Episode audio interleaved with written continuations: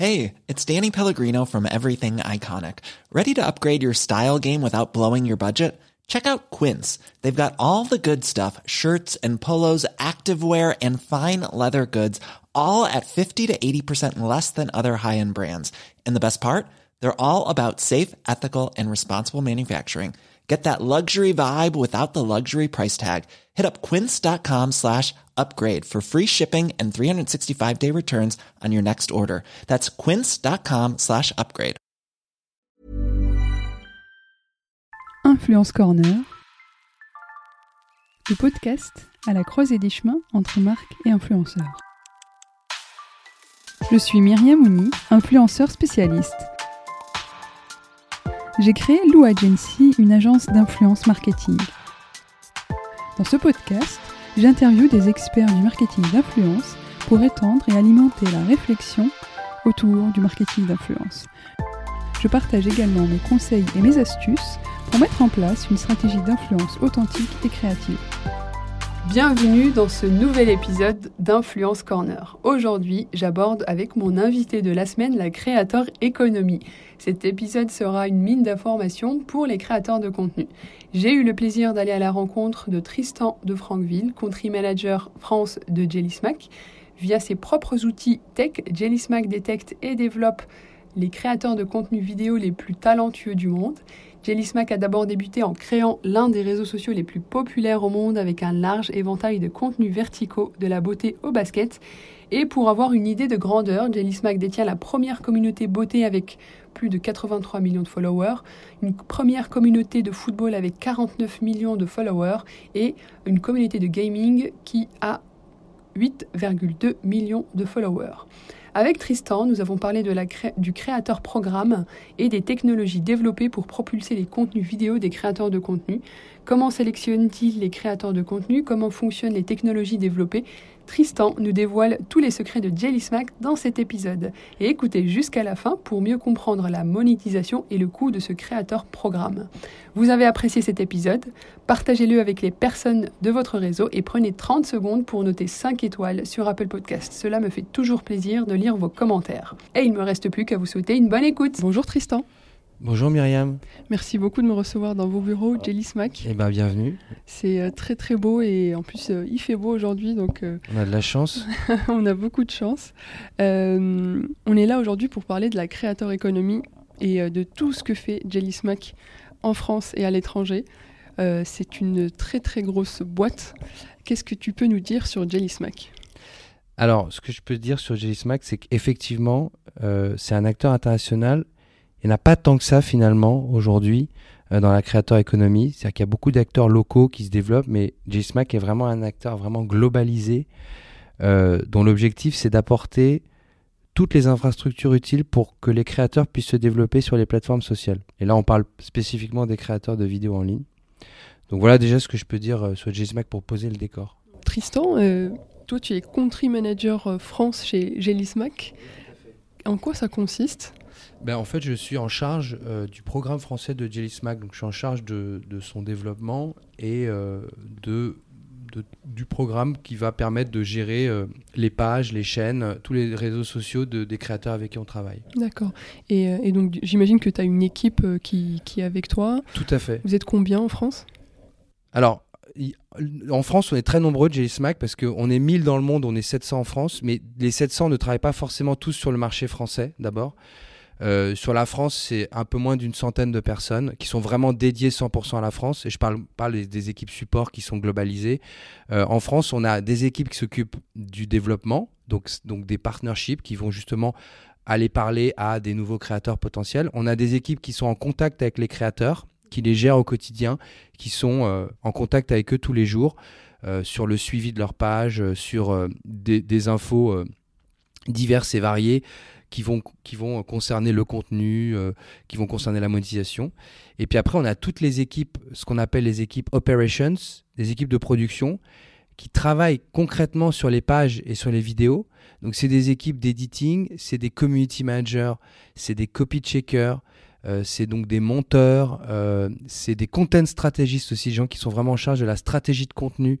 donc, donc voilà, donc ça c'est le gros des équipes. C'est vraiment les gens qui vont qui vont vraiment travailler sur les pages et sur les contenus pour, euh, pour le faire le meilleur en termes d'audience, de, en termes de nombre de vues et de, et de monétisation.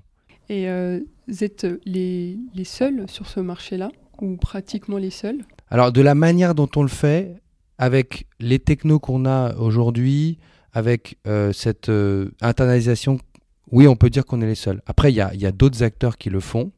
Il y a d'autres acteurs qui accompagnent les, les, créateurs. Il y a notamment des MCN, mais nous, on n'est pas MCN, mais qui vont potentiellement faire un peu les mêmes métiers. Mais de la manière dont on le fait aujourd'hui, avec l'efficacité, avec les technos dont on le fait, ouais, on est les seuls. On est vraiment un ovni euh, sur, sur, sur le marché de la créateur économie dans ce sens. Ouais. Vous avez commencé en France et aux États-Unis?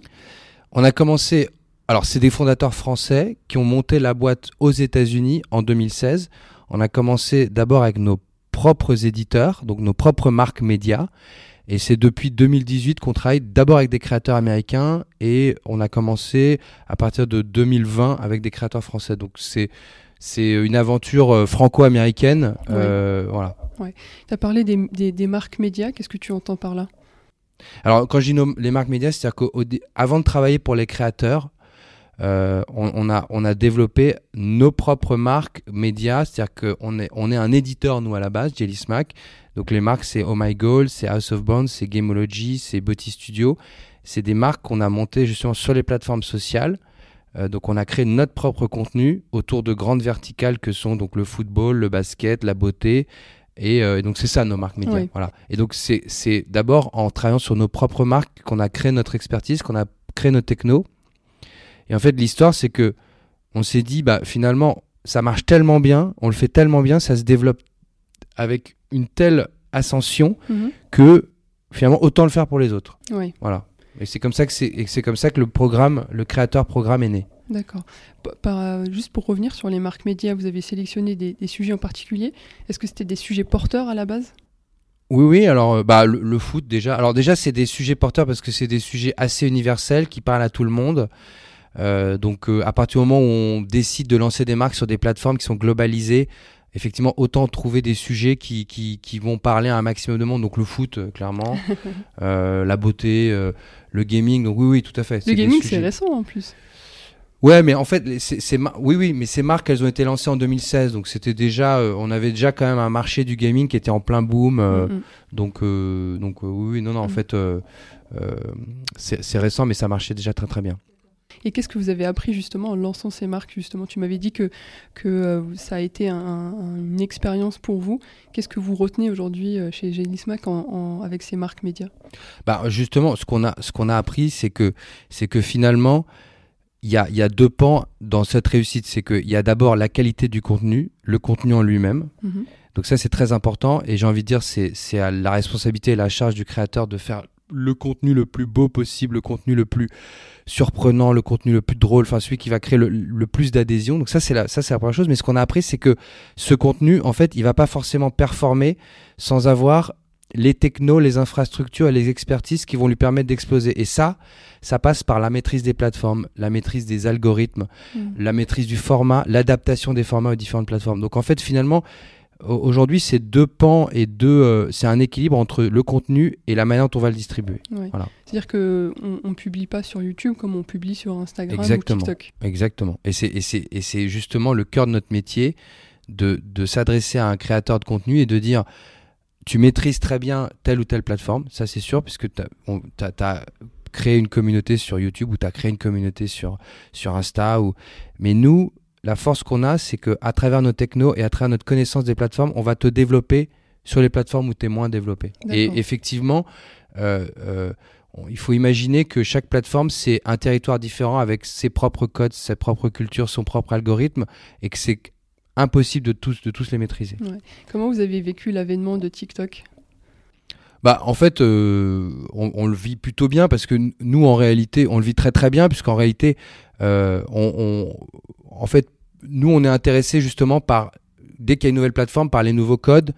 Et en fait, on le vit avec beaucoup d'enthousiasme puisque euh, ça va nous permettre d'explorer un nouveau territoire. Donc, euh, donc, euh, donc, ce qui est, ce qui est très intéressant, c'est que TikTok, c'est encore une autre manière de, de diffuser les vidéos, c'est oui. encore une autre manière de travailler, c'est d'autres formats, c'est d'autres types de contenus. Donc, euh, donc, donc voilà, comme, voilà comment on l'a vécu. Et donc, c'est une nouvelle plateforme sur laquelle on se développe comme on s'est développé avant sur Snap, comme on s'est développé avant sur, sur Facebook. Voilà.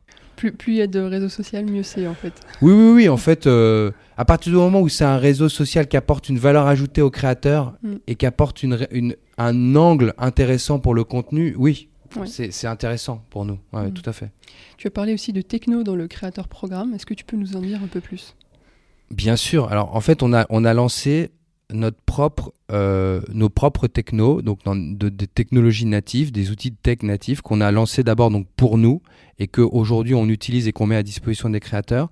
Alors c'est des technos qu'on a baptisés, euh, on a on a nos propres notre propre jargon interne. On a euh, Jelly Pulse, Jelly Jellycore et Jelly Boost. Et en fait, pour résumer, euh, Jelly Pulse, c'est une techno qui va nous permettre aujourd'hui de détecter les contenus et les tendances de contenu qui vont le mieux fonctionner. Donc ça va nous permettre à la fois de détecter les créateurs les plus talentueux avec lesquels on doit travailler, des, créateurs qui ont beaucoup de potentiel, mais quand on travaille déjà avec ces créateurs, ça va nous permettre aussi de repérer les tendances qui vont mieux fonctionner et de pouvoir les guider notamment dans leur approche éditoriale. Donc ça, c'est vraiment une techno d'analyse du contenu et des tendances et une, une techno de veille. Voilà. Ensuite, il y a Jellycore qui est une techno qui va nous permettre, alors justement là on est dans l'adaptation du contenu, c'est une techno qui va nous permettre d'adapter les vidéos, de faire de l'A-B testing et de faire des déclinaisons de versions de ces vidéos, donc sur la base d'une intelligence artificielle, euh, et, de pouvoir définir quel est le contenu qui va le mieux, fonctionner. Donc très concrètement, euh, on, on a un créateur, par exemple, on va dire un créateur euh, food, euh, qui euh, a euh, lancé une vidéo, donc par exemple sur sa plateforme d'origine qui va être par exemple YouTube, et nous on va l'accompagner sur Snap et on va l'accompagner sur Facebook. Cette vidéo, on va la remonter et on va créer plusieurs montages différents. Et cette plateforme, Jellycore, va nous aider justement à créer généralement une trentaine de versions différentes avec des thumbnails différents, des taglines différentes, un montage différent, une accroche différente. Enfin voilà, il va y avoir 30 versions différentes et cette techno, elle va permettre d'automatiser l'A-B testing de ces versions et de définir quelle est la version qui fonctionne le mieux. La, la- la version qui va créer le plus d'engagement, qui va créer la meilleure rétention, qui va créer... euh, voilà. Et donc, à ce moment-là, c'est cette vidéo qu'on va poster. Donc ça, c'est vraiment une techno. La, la techno euh, J-Core, c'est une techno d'optimisation de la distribution. Et enfin, la troisième, c'est euh, Jelly Boost. Et là, c'est vraiment une techno qui va nous permettre de, qui nous permet de faire de l'acquisition sur les plateformes, notamment de l'acquisition euh, d'abonnés. Donc, euh, donc là, c'est une techno qui va nous permettre de passer à un rythme supérieur au terme de, communauté et qui va nous permettre de pérenniser euh, l'audience de, de nos créateurs. Donc voilà, ces trois technos, elles sont totalement complémentaires. Elles interviennent toutes à un rythme différent de la vie euh, du créateur et de, de, de son, de son, de, de sa création. Voilà. Comment justement vous arrivez à les sélectionner ces créateurs de contenu? Déjà sur quels critères? Et, euh, qu'est-ce qui va déterminer euh, voilà, l'accompagnement que vous allez lui proposer? Alors contrairement à ce qu'on pourrait penser, on les sélectionne pas forcément sur la taille euh, de leur audience actuelle ou sur la, la, la, la taille du créateur en lui-même. Alors même si globalement on travaille plutôt avec des gros créateurs, c'est sûr, mais, mais on va plus les sélectionner sur des critères de qualité du contenu, de capacité à justement euh, passer d'une logique monoplateforme à une logique multiplateforme.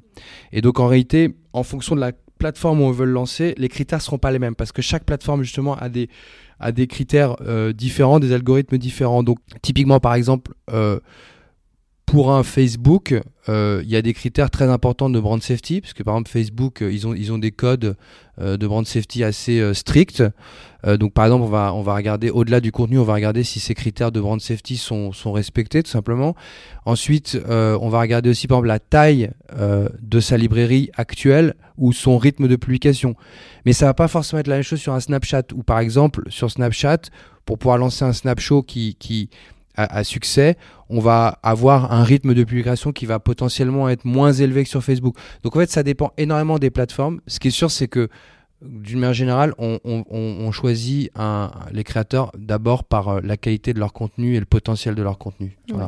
Imaginons un, un créateur de contenu que, que vous avez euh, sélectionné, euh, qui a, euh, je sais pas, 100 000 abonnés, qui, euh, qui a un rythme de publication, euh, trois vidéos par semaine. Quel résultat il peut escompter finalement avec un, accompagnement de Jelly Smack? Alors, déjà, ça dépend de, quel type de résultat on parle, mais ce qui est sûr, c'est qu'aujourd'hui, on a, on, a fait gagner. alors, d'abord, je ne veux pas parler que de revenus parce qu'il n'y a, a pas que le revenu. Mais ce qui est sûr, c'est que d'abord, d'abord le, premier résultat, c'est qu'on va lui constituer une audience sur la plateforme sur laquelle on va le lancer. Alors, d'abord, potentiellement, il peut déjà être lancé sur cette plateforme. Hein. Euh, mais il peut être lancé, mais, de, il n'a pas réussi justement à percer parce qu'il est déjà il est présent sur une autre plateforme et qu'il n'a pas forcément pu s'occuper de cette plateforme spécifiquement. Donc soit on le lance, soit on va le développer. Donc d'abord, la première chose, c'est l'audience. Avant de parler des revenus, euh, donc pour, pour, euh, pour te donner un exemple, euh, on a des, sur, le, sur le marché français, on a quelqu'un comme Nota Bene qui commence à quasiment quelques milliers de, d'abonnés sur, sur son Facebook et un an après on l'a amené à un million. Donc ça c'est pour te donner des exemples de créateurs qu'on a pu lancer euh, via justement euh, notre rythme de publication, la manière dont on a adapté les contenus à la plateforme, la manière aussi dont on a fait de l'acquisition de users, il est passé de quelques milliers à un million. Donc voilà déjà les premiers résultats qu'on peut escompter et ensuite il y a le revenu bien sûr. Euh, nous, on, va, on, on, agit sur la distribution, mais on agit aussi sur la monétisation que va apporter les plateformes. Et donc après, en fonction, de, la taille de l'audience et du nombre de vidéos, il va y avoir un revenu plus ou moins conséquent. Mais nous, aujourd'hui, sur la plupart, en 2021 par exemple, on a, on euh, généré un peu plus de 150 euh, millions d'euros, de dollars, pardon, 150 millions de dollars sur, sur les créateurs qu'on avait lancés avant 2021 par exemple. Les créateurs qu'on a lancés avant 2021, pour tous ces créateurs lancés avant, on a généré plus de 150 millions de dollars. Sur... Voilà, c'est pour, pour te donner un peu des indications et des chiffres euh, donc, euh, donc voilà ce qu'on peut escompter. Ouais. Et hum, est-ce que tu, tu, ressens la prise de conscience euh, des créateurs de contenu et, et, des, des, influenceurs plus généralement qui comprennent en fait justement qu'il y a un enjeu de monétisation hyper fort sur, sur la création de contenu Ouais, bien sûr, bien sûr. Alors après, ils le prennent tous de manière assez. et, ça, c'est sûr qu'il y a un enjeu. D'abord parce que les créateurs avec qui on travaille, c'est des gens qui font ça à plein temps. Hein. Mmh. Donc, donc effectivement, c'est c'est leur c'est leur euh, c'est leur gagne-pain. Donc c'est plus qu'un enjeu, c'est une nécessité. Donc c'est là où on intervient, c'est que euh, euh, nous l'idée c'est de leur dire il faut que vous vous vous concentriez sur la création, sur ce sur quoi vous êtes bon et ce qui a fait votre succès, et laissez-nous justement toute cette partie distribution, monétisation. ensuite, sur l'enjeu, il va il va être il va être très différent d'un pays à l'autre ou d'un créateur à l'autre, la, manière, enfin l'importance qu'il va apporter justement à cette monétisation, à ce gain de revenus. Euh, voilà, mais ça c'est comme n'importe qui, n'importe quel ménage, la manière dont on, dont on, dont on considère euh, euh, ses revenus, ça va être très différent. Mais c'est sûr qu'il y a un enjeu, c'est hyper important, carrément, bien sûr. Et, est-ce que tu peux voir des différences entre, par exemple, vos bureaux aux États-Unis et, et, la création de contenu en, en France? Bah déjà, déjà, ouais, il y a des différences. Alors d'abord, euh, c'est quand même pas les mêmes marchés en termes de taille et de maturité, ça c'est sûr. Euh, tu vois, par exemple, pour te donner un exemple, euh, juste pour voir un peu la, une différence d'ordre de grandeur, mais un créateur qu'on a lancé assez récemment, qui est Brad Mondo aux États-Unis, en un an, on l'a fait, on, l'a fait monter sur son Facebook de 0 à, enfin à peu près 0, où je pense qu'il doit avoir quelques milliers, à 8 millions de, de fans, tu vois. Euh, là où un de nos gros créateurs en France, qui est par exemple Chef Michel Dumas, en un an, on l'a fait monter de 0 à 2 millions. Bon, ce qui est déjà énorme, hein, mais c'est juste pour te montrer que on n'est pas sur les mêmes ordres de grandeur. Quoi. On, est sur un, on est sur un pays. Donc, déjà, ça, c'est une première différence. Euh, ensuite, il y a une différence de mentalité, effectivement, mais ça, c'est une différence culturelle entre la culture anglo-saxonne ou la culture euh, mm. française, par exemple. sur le contenu. En termes de consommation de contenu, par exemple, par rapport aux audiences, est-ce qu'il y a des différences? Ce qui, est, sûr, c'est que euh, y a, je, ne pourrais pas dire qu'en fait, en, en, fait, euh, ce qui est aujourd'hui, euh, ces créateurs euh, se sont faits sur les mêmes plateformes qu'en France. On est sur un monde globalisé, donc il n'y a pas tant de différence en termes de consommation de contenu, euh, parce que finalement, euh, culturellement, on, vit tous sur la globale économie et, c'est les mêmes plateformes, que ce soit en France ou, euh, aux États-Unis. Donc, il n'y a pas de différence majeure sur la consommation de contenu. Il y a une différence effectivement en termes de mentalité, par exemple justement par rapport aux revenus, la manière dont ça va être perçu, la manière dont on assume justement. par exemple, tu, vois, typiquement, nous, on intervient euh, auprès des créateurs pour donc les développer, les faire exploser et faire exploser sur leur contenu sur les plateformes. Ça, c'est une première chose. Et aussi, on intervient aussi, par exemple, on a des, on a des, des, des, des services de financement. On a lancé récemment un produit qui s'appelle Catalog Licensing, où on leur propose de. Ils ont, ils ont, ils ont tous des back catalogues importants. Enfin, pas tous, mais la, plus, la plupart des gros créateurs ont un back catalogue. Et euh, ils vont monétiser ce back catalogue, mais ça va prendre du temps. Nous, on leur propose de licenser ce back catalogue, c'est-à-dire qu'on va licencer la monétisation de ce back catalogue et leur, verser tout de suite l'argent que va leur rapporter la monétisation sur les 5 ans à venir. Donc ça, c'est un nouveau produit qu'on a lancé. Bah, par exemple, la manière dont ce produit euh, est reçu aux États-Unis n'est pas la même que la, manière dont ce produit est reçu en France parce que euh, aux États-Unis, euh, euh, il y a une manière de percevoir les revenus qui est un petit peu différente. En France, c'est assumé de manière encore différente. Aux États-Unis, ça peut être vu comme une source de financement, alors qu'en France, ça va être vu comme une source d'enrichissement.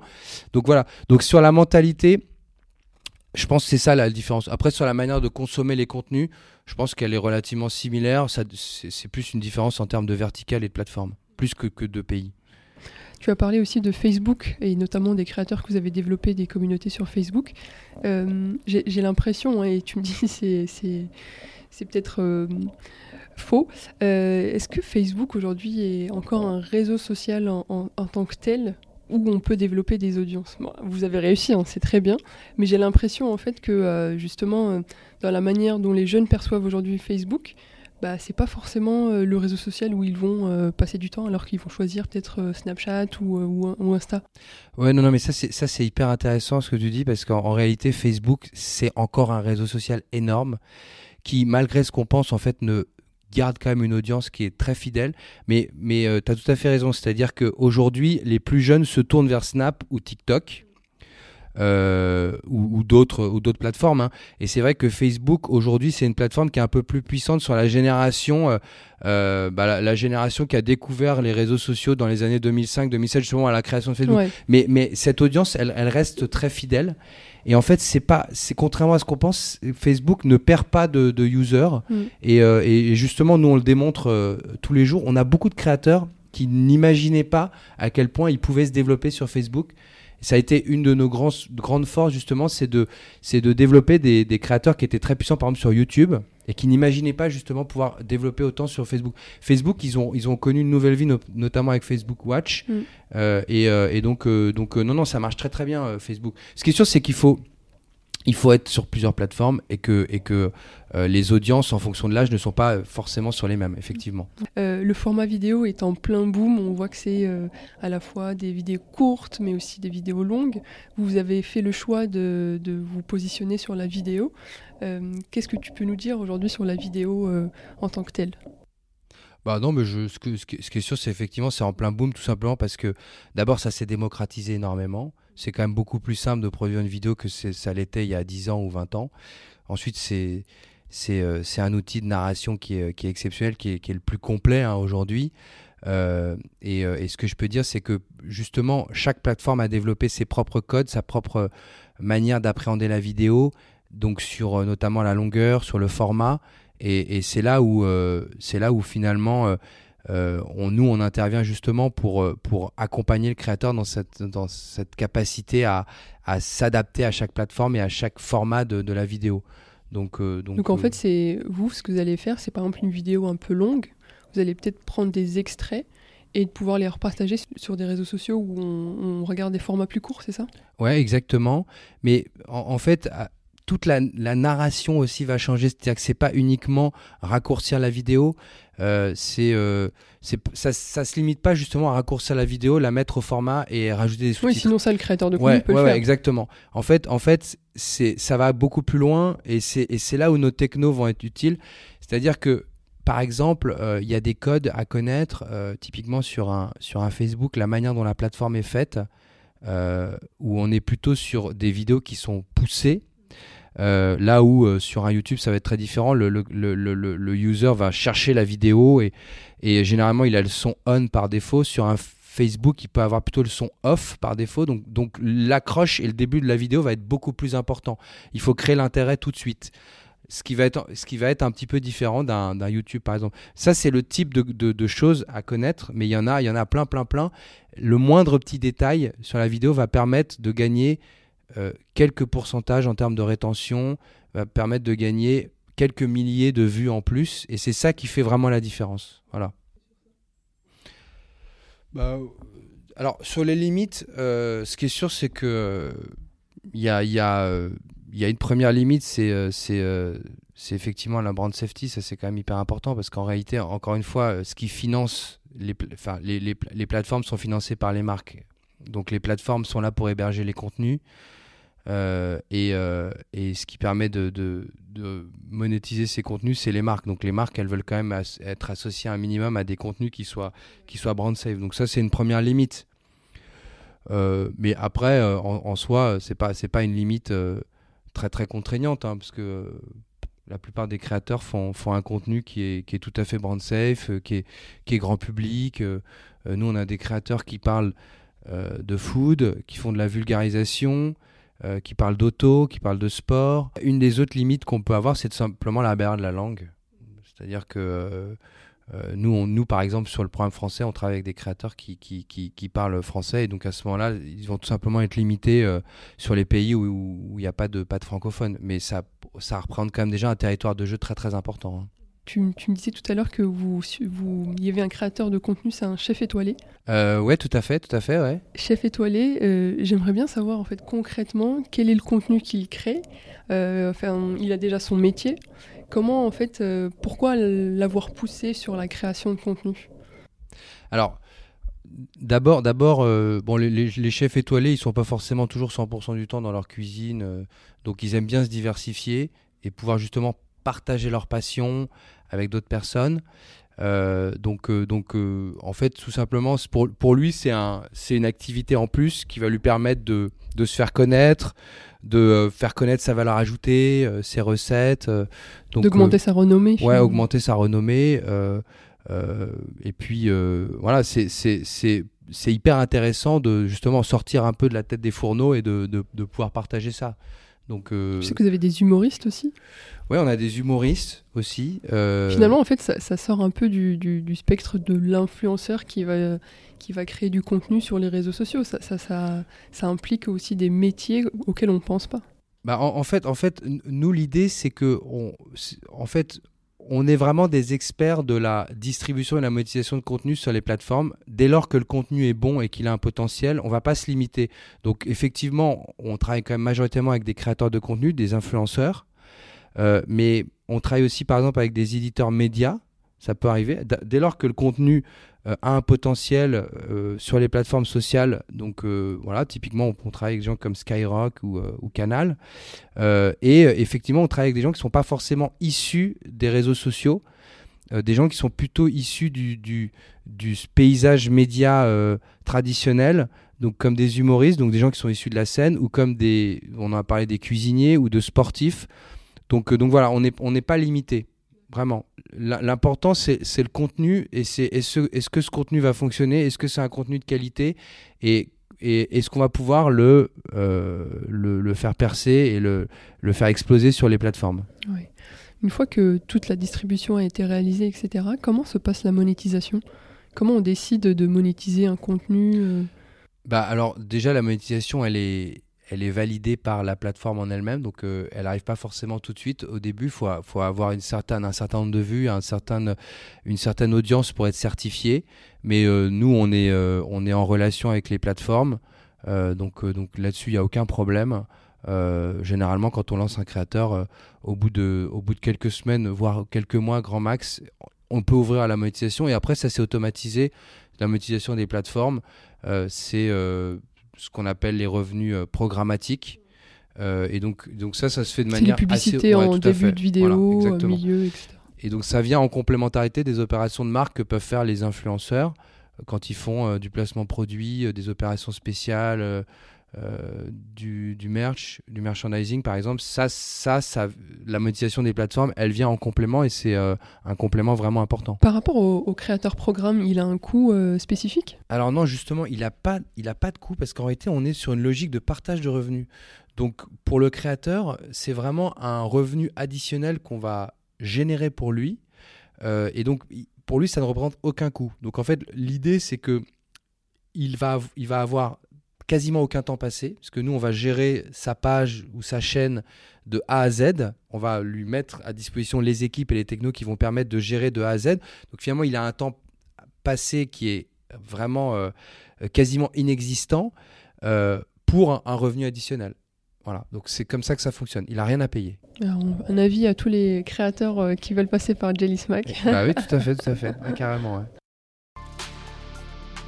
Vous arrivez à la fin de cet épisode, merci de l'avoir écouté jusqu'à la fin. Rejoignez la communauté du podcast sur LinkedIn et ou Instagram, les liens en barre de description d'épisode. J'organise des talks du podcast en live avec des invités et ou des personnalités de l'influence, alors n'hésitez pas à vous manifester sur nos réseaux sociaux pour y participer. Et bien sûr, pour toute suggestion et ou question, vous pouvez me contacter sur hello at louagency.fr.